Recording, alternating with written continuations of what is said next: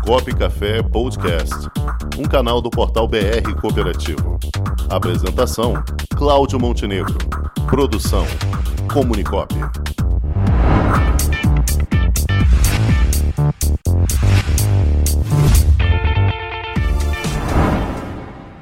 Aqui no quadro direto da Junta é advogada e julgadora singular da Junta Comercial do Estado do Rio de Janeiro, a JUSERJA, a doutora Paola Jacob. Boa tarde, Paola. Boa tarde, Cláudio. Boa tarde aos nossos ouvintes.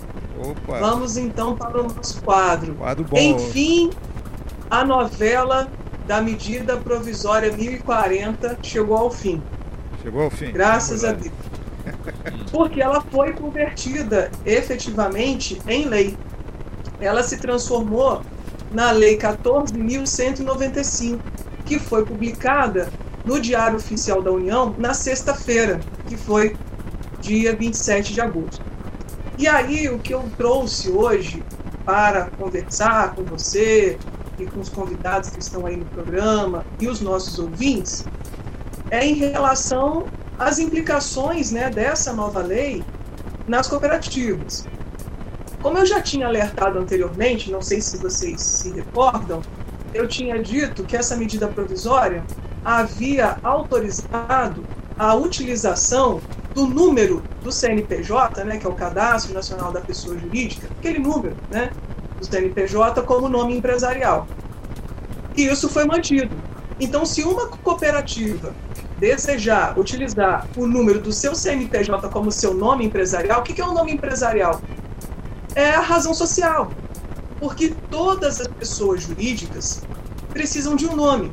Assim como nós temos um nome, né? Todos nós temos aqui um nome. Para justamente o quê?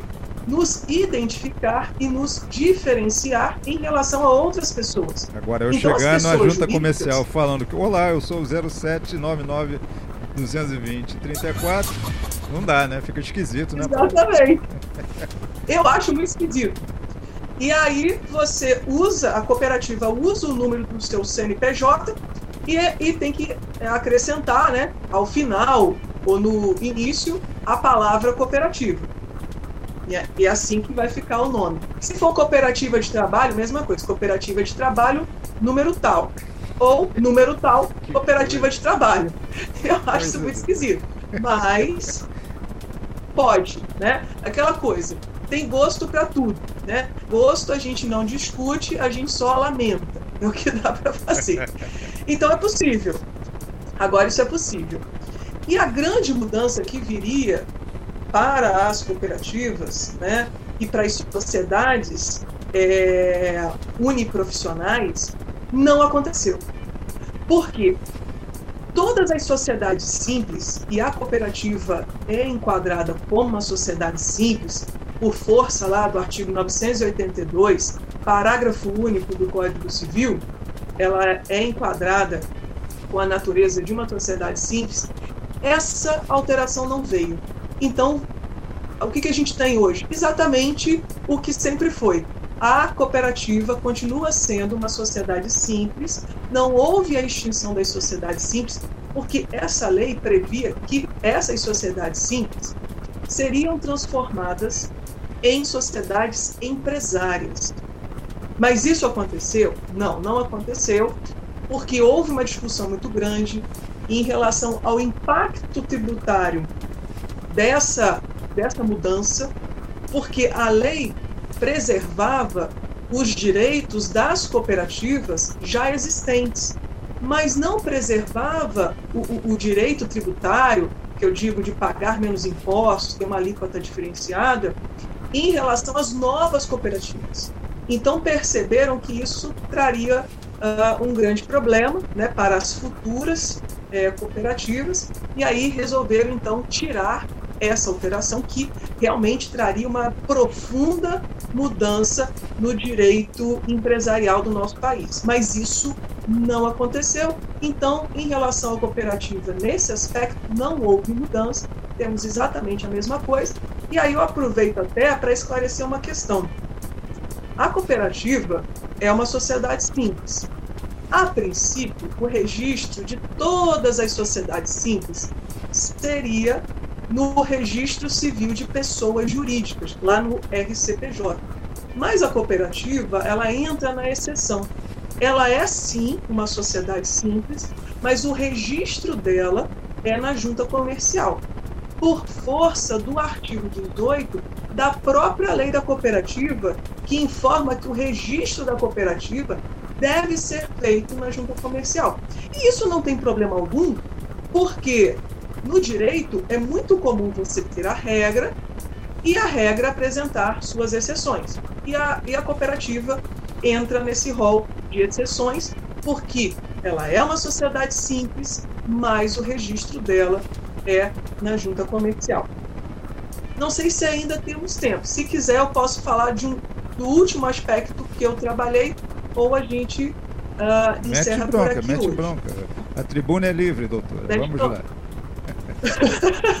Não, eu sei que tem tempo, né? Mas vamos lá. É, o último aspecto que eu trouxe foi justamente isso foi um ganho não só para as cooperativas, mas para o empresariado de forma geral, né? para o empresário individual, para a sociedade limitada, para a ERELI, para a sociedade anônima, todo mundo ganhou com isso, inclusive as cooperativas, que foi a revogação do artigo 60 da Lei 8.934-94. O que, que esse artigo trazia? Ele falava o seguinte: olha, se você ficar 10 anos sem arquivar nada na junta comercial, você entra numa situação de inatividade.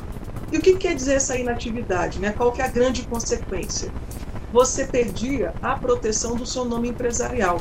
Como assim, Paolo? Olha só, a cooperativa escolheu um nome, né? uma razão social lá, que eu até brinquei que agora dá para ser o número do CNPJ dela.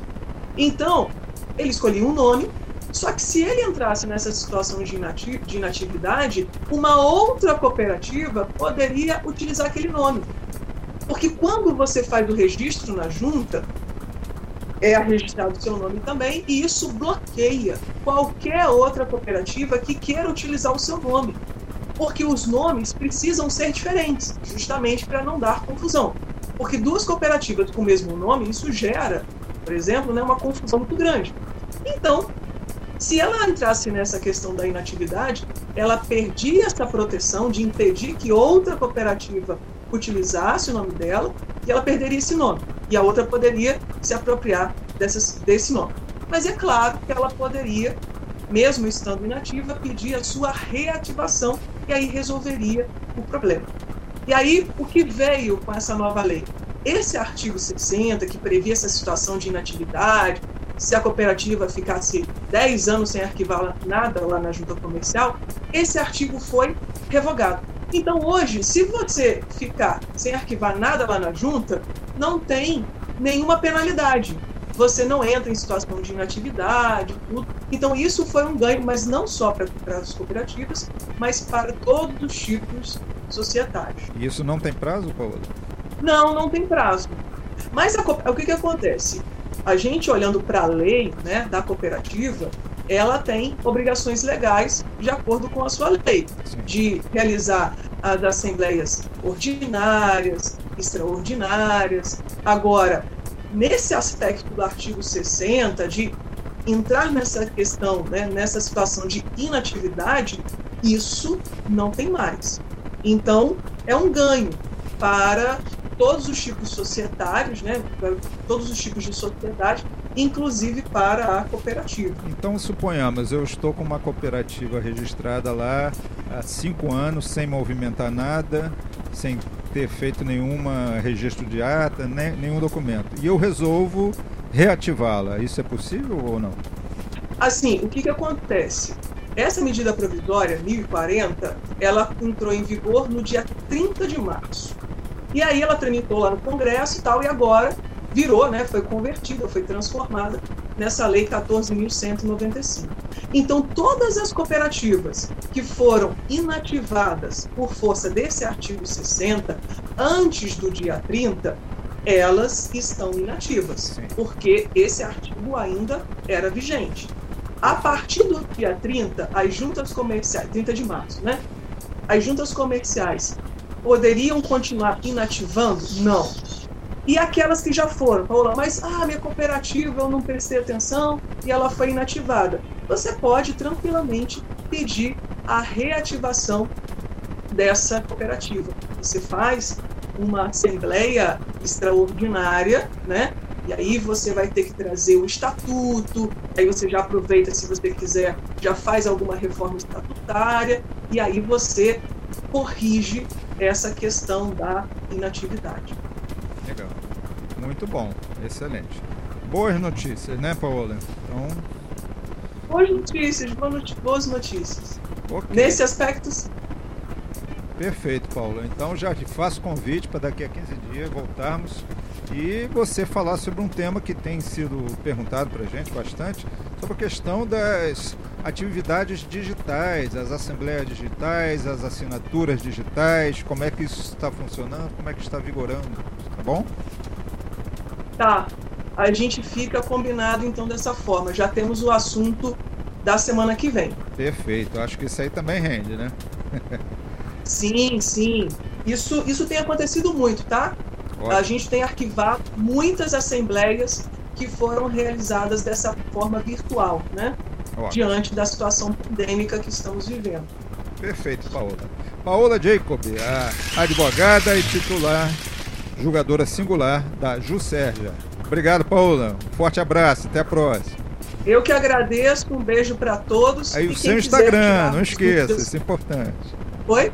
Não esqueça de passar o Instagram. Um, um beijo para todos e quem quiser tirar mais dúvidas comigo, pode entrar em contato através do meu Instagram, arroba paoladonjacob, que aí você entra lá, conversa comigo pelo direct e eu te respondo, tá bom? Show de bola. Então um beijo para todos. Beijo, Tchau. Paola. Até a próxima. Com o esporte aprendi que cooperar é a grande sacada e que as maiores vitórias vêm quando a gente se une. No cooperativismo também é assim. Mais do que um modelo de negócio, o COP é um jeito diferente de empreender e está espalhado por toda parte do campo à cidade, nos produtos e serviços, facilitando a nossa vida e gerando renda para muita gente. O Guga Kirten e quase 15 milhões de brasileiros já são COP. Vencer você também. Tudo ao seu redor já é. Somos.cop.br